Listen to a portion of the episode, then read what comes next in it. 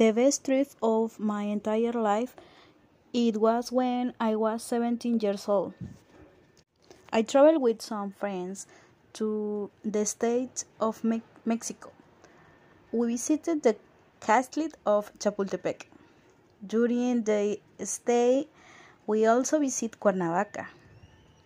The road had amazing view tells tiles, many flowers, and natural the the surroundings. On that amazing trip, I met a good friends who inspired me to continue my studies, but about all to always learn new things.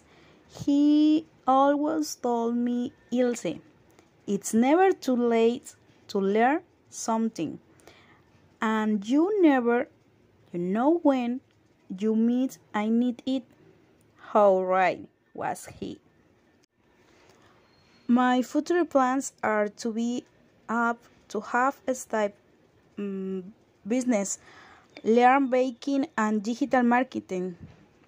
Before before the I of 14 my dream is to be able to travel to Peru, exactly Machu Picchu. I love that place.